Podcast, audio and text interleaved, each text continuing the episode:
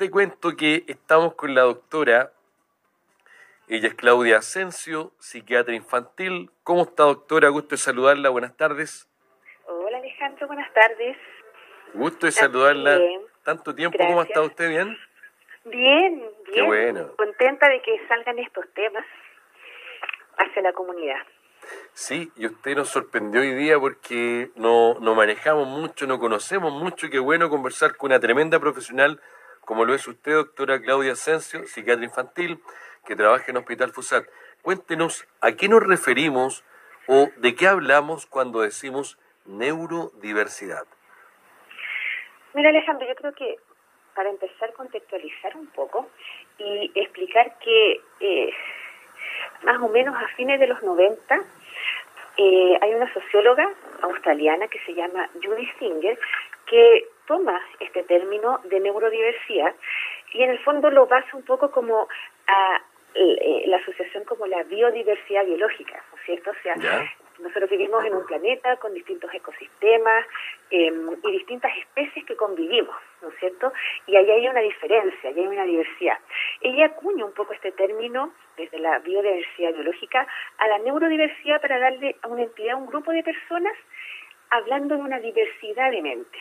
¿ya? Entonces, en el fondo, eh, describe que hay diferencias en un funcionamiento, que todos los cerebros son distintos.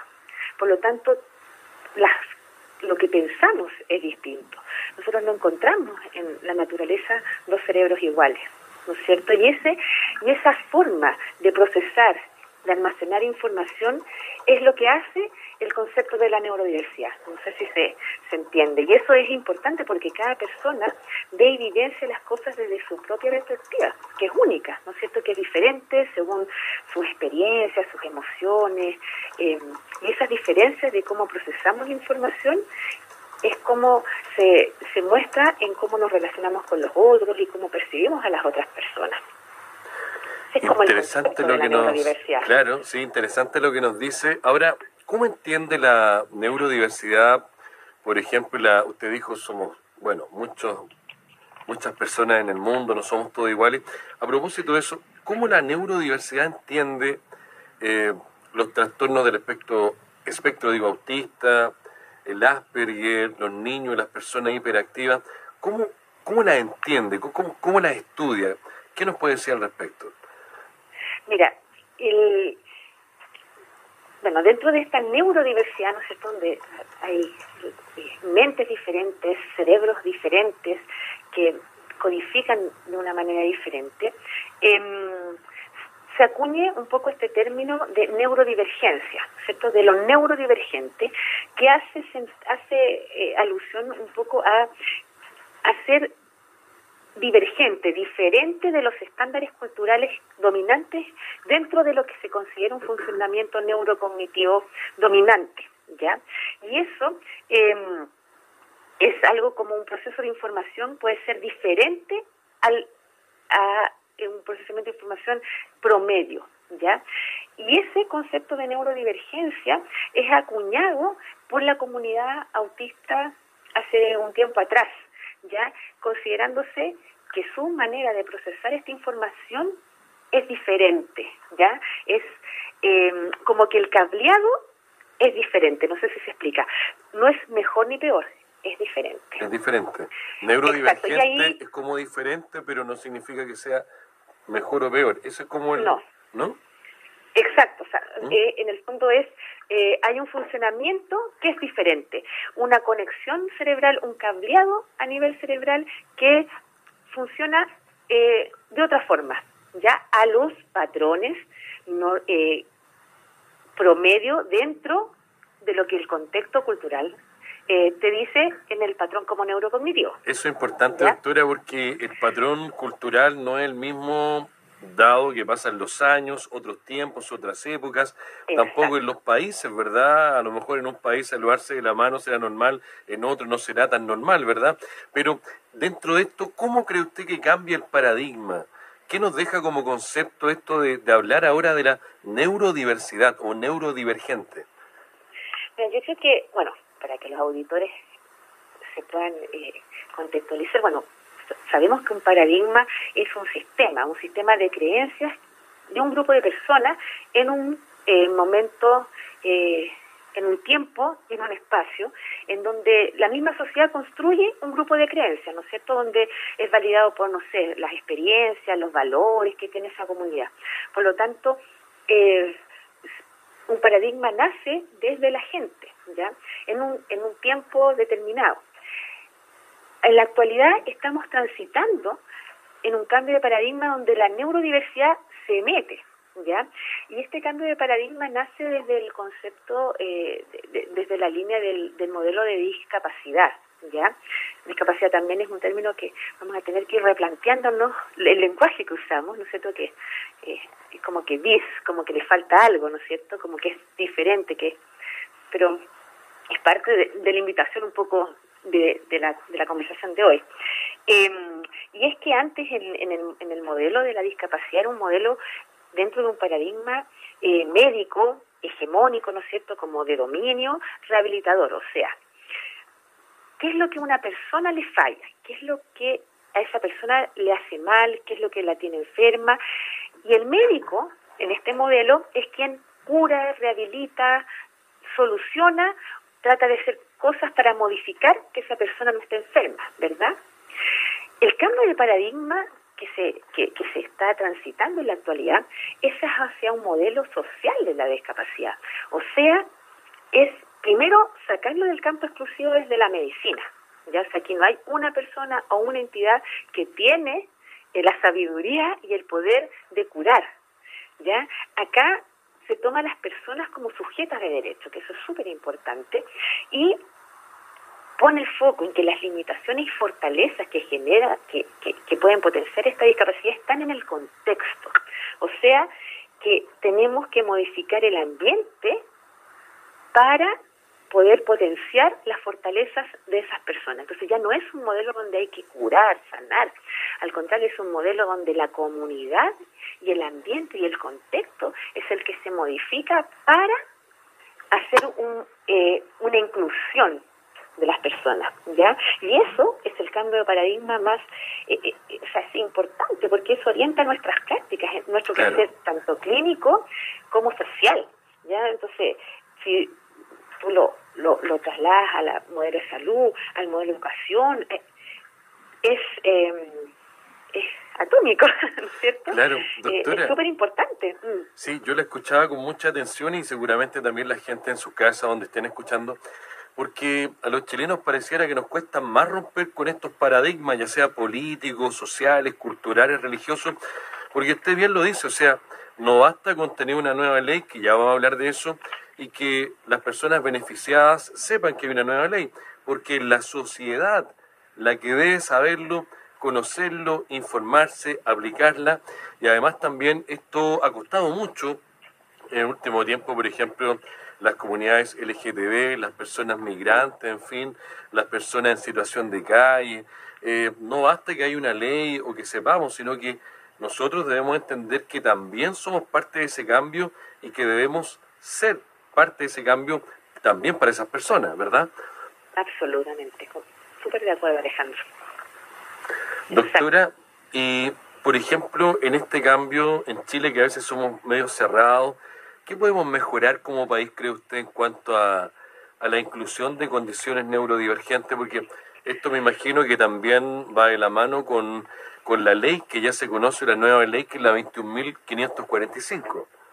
Sí, mira, en, o sea, yo, yo, la verdad es que el, el 10 de marzo de, del presente año ya apareció publicada en el diario oficial como ley eh, la ley eh, de autismo que en el fondo textualmente dice promoción de la inclusión, atención integral y protección de los derechos de las personas con trastornos del espectro autista en el ámbito social, salud y educación.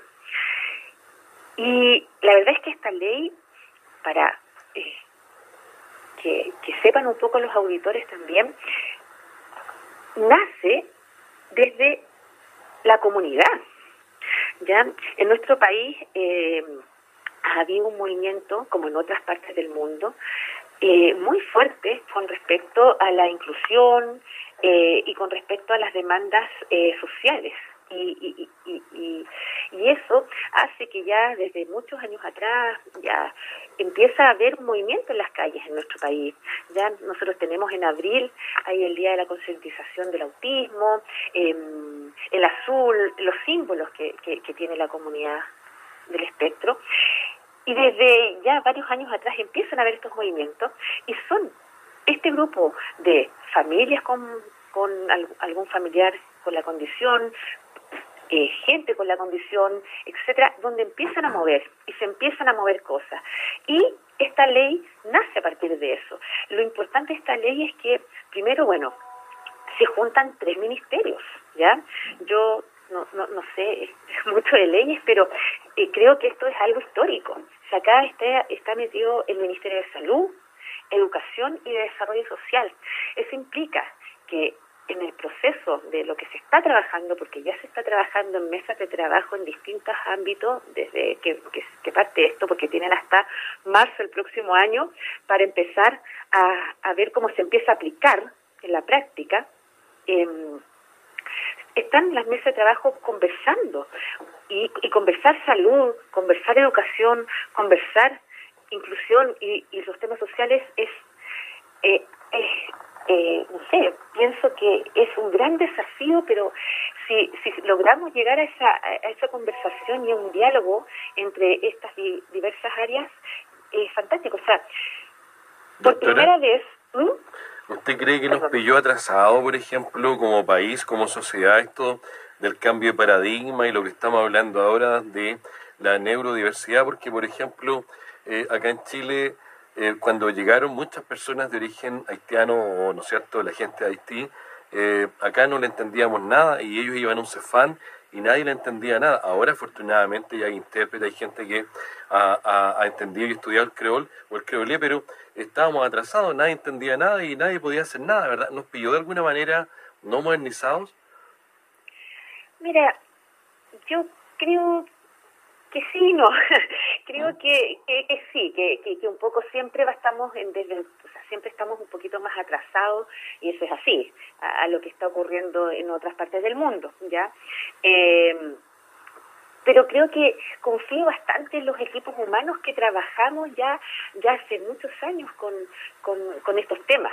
Ahí creo que las competencias técnicas las hay y creo que también eh, eh, hay una sociedad que se está moviendo, ¿no es cierto? Que ya desde hace unos años atrás está haciendo sonido, está diciendo, ojo, oye, pasan estas cosas, ¿no es cierto?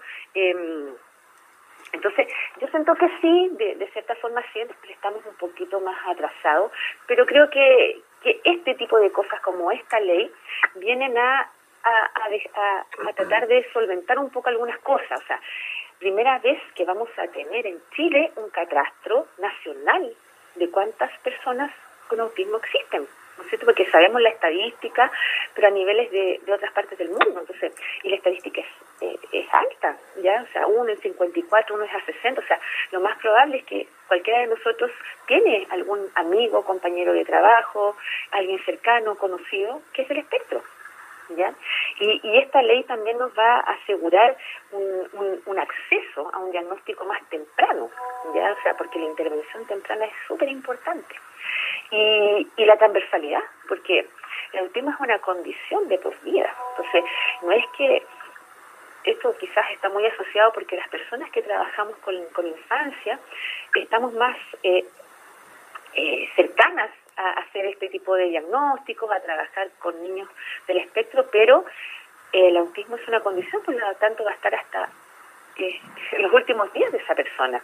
Y eso hace que los equipos y las personas se tengan que eh, capacitar, ¿ya? Porque los adultos siguen siendo autistas, ¿ya? Entonces, eso también es...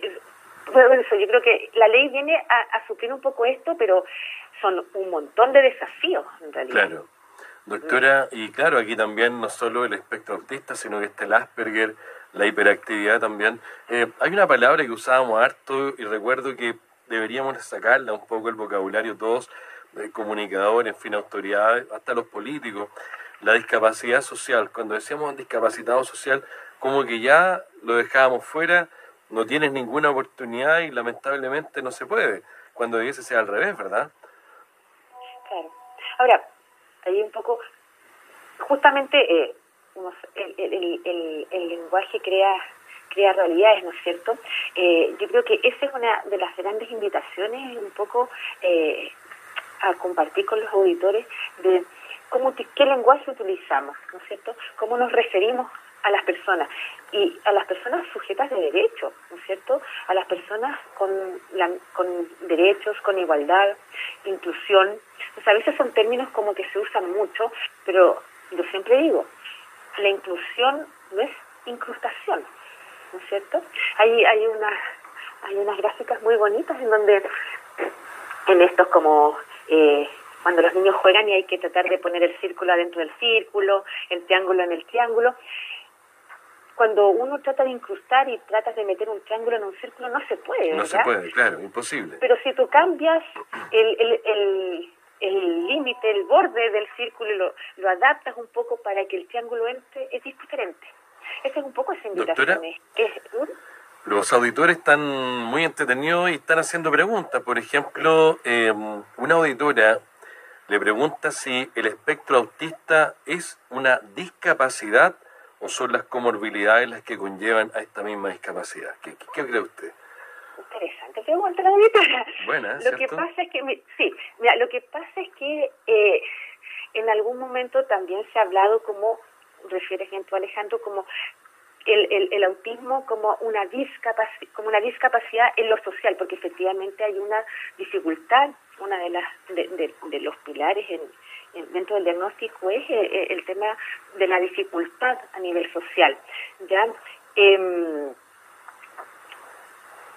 perdón, la pregunta era que el autismo... Si el espectro autista es ¿Mm? una discapacidad o son las comorbilidades las que conllevan a esto. Mira, yo creo que, la, que eh, no sé si el término de discapacidad es el más adecuado para decirlo. Yo creo que usaría el término de una, es una condición. ¿Ya? Es una condición. Y las comorbilidades, eh, lo que sí pasa es que al ser una condición, al ser un cerebro que codifica diferente, que hay un cableado, que hay ciertas cosas que sí hay dificultad, ¿ya? Tiene lamentablemente bastante comorbilidades y comorbilidades eh, desde el aspecto médico como epilepsia eh, y lamentablemente es una de las áreas que que más me toca ver, y, digo lamentable porque eh, eh, cada vez es más es más temprano en edad y aumenta la frecuencia, es la, las dificultades en, en, los temas con ah, trastornos del ánimo, depresiones, eh, intentos suicidas, autolesiones. O sea, la salud mental de, de, de las personas del espectro está afectada. lamentablemente, mira, hay estudios que hablan de altos porcentajes que dentro de la vida, como te digo, en Chile no tenemos esas estadísticas, ah, ahora vamos a poder hacer todas esas cosas sí, claro. con la nueva ley vamos a tener poder eh, tener un, un, tema más desde la epidemiología, más poder saber las incidencias, etcétera. Entonces, sí, la comorbilidad está. O sea, sí son pacientes que tienen eh, diferentes cosas, trastornos de aprendizaje, eh, eh, problemas gastrointestinales, eh, como te digo, todo el tema en salud mental, eh, lamentable y subiendo en porcentaje. Y con esta ley vamos a saber cómo, cuándo, por cierto, y usted lo acaba de mencionar, y esto va a quedar como acreditado, ¿cierto?, ante el Estado, ¿verdad? Porque eh, en una de esas también estas personas, ¿verdad?, que sufren de espectro autista, a veces también tienen problemas con la justicia porque no lo entienden las personas que lo juzgan o están ahí, ¿no es cierto?, como que no manejan el tema, tampoco tienen por qué saberlo porque ellos ven el tema de las leyes, no el tema de salud, de la ciencia, ¿verdad? Esto va a quedar como acreditado. O sea, es ley. Es ley, es ley en Chile, exacto. Por ¿Mm? lo tanto, mira, de lo yo estoy un poco más al tanto en el área de salud y como he, he, participado eh, de, de, de, algunas meses de trabajo y conversaciones, porque esto ha movido mucho y, hay diferentes opiniones y ha sido muy rico, la verdad, esto, escuchar a educación, hablar eh, con los problemas. Yo, siento que ese es un tema también interesante y lo pueden conversar, es de educación, cómo están tomando eh, y, van a tener que salir guías prácticas de cómo, cómo, cómo hacerlo. Es como un derecho humano. Exacto, sí, sí. Y donde, donde, donde, la persona, el sujeto, es eh, centrado en el sujeto, ¿no es cierto? sujeto de derecho. Entonces yo creo que es súper importante, por ley, y, y, lo dice ahí, va a haber que tener capacitaciones. O sea, en, en, ese sistema judicial van a tener que saber cómo se entrevista a una persona del espectro eh, y desde ahí en adelante, ya, o sea, eh, todo eso va a tener que estar incluido, como dices tú, en el mismo sistema de salud, o sea, un servicio de urgencia, atender a una persona eh, autista, también va a tener que tener el manejo, como las salas de espera, ¿no es cierto?, que son salas de espera en general, de todas las cosas, muy bulliciosa, con mucho estímulo. Eso también em, se está buscando también que, por ejemplo, en los hospitales, en el sistema de salud, hayan espacios y salas de espera diferentes, con otras entradas, ¿no es cierto?, salas multifuncionales para trabajar con los pacientes, etcétera. O sea, creo que esta ley viene a mover muchas cosas, no solo estructurales, em, sino que también eh, de formas de cómo hemos funcionado tanto tiempo. ¿ya? Doctora, ¿Mm? ¿y qué consejo en los últimos dos minutos que nos quedan, qué consejo, reflexión sobre neurodiversidad podría entregarle a nuestros auditores para mejorar sobre este tema nuestra perspectiva, nuestros paradigmas, nuestras creencias, nuestra educación, nuestra información? Bueno, Alejandro, yo creo que primero eh, sumarnos a este a este carro donde tenemos que cambiar la mirada, ¿no es cierto? Cambiar los lentes con que hemos estado viendo un poco hacia el exterior y, centrarnos en eso, en un respeto hacia la diversidad, en reconocer también que es súper importante la diferencia y la particularidad de las personas. Y una vez que reconocemos eso, podemos tener eh, mayor respeto, ¿no es cierto? Respeto a la diversidad, eliminar tantas barreras que, que, si uno se pone a pensar en cosas simples del día a día, em, hacen que, el trato no sea muy digno para ellos. Entonces yo creo que eso es importante, eliminar esas barreras, em, modificar los contextos, hacerlos más amigables, ¿ya? Em, creo que eh, esto cambia la mirada en el hacer y eso va a requerir una gran transformación como sociedad. Yo creo que la, la, lo importante de esto es empezar a mover en, la comunidad, en, nuestro quehacer, esto, cambiar el lenguaje, ser más tolerantes también con lo, con lo diverso, con lo distinto. Suena bonito, yo creo que eh, es un gran desafío, un gran desafío hacerlo, pero, pero creo que, que es algo que estamos al debe hace mucho tiempo. Doctora, le agradecemos el tiempo dispensado, muy interesante conversación, muy informativa. Así es que bueno, ahí vamos a estar al contacto para otro tema interesante, como siempre acá en FUSAT contigo, a través de Magazine El Teniente Codelco. Ya, Alejandro, chao. Que esté muy bien, buen día. La doctora Claudia Asensio, psiquiatra infantil, el tema de neurodiversidad para las personas con trastorno espectro autista, también Asperger, hiperactividad, en fin. 12 con 35, sigue la música a esta hora en la Rancagua.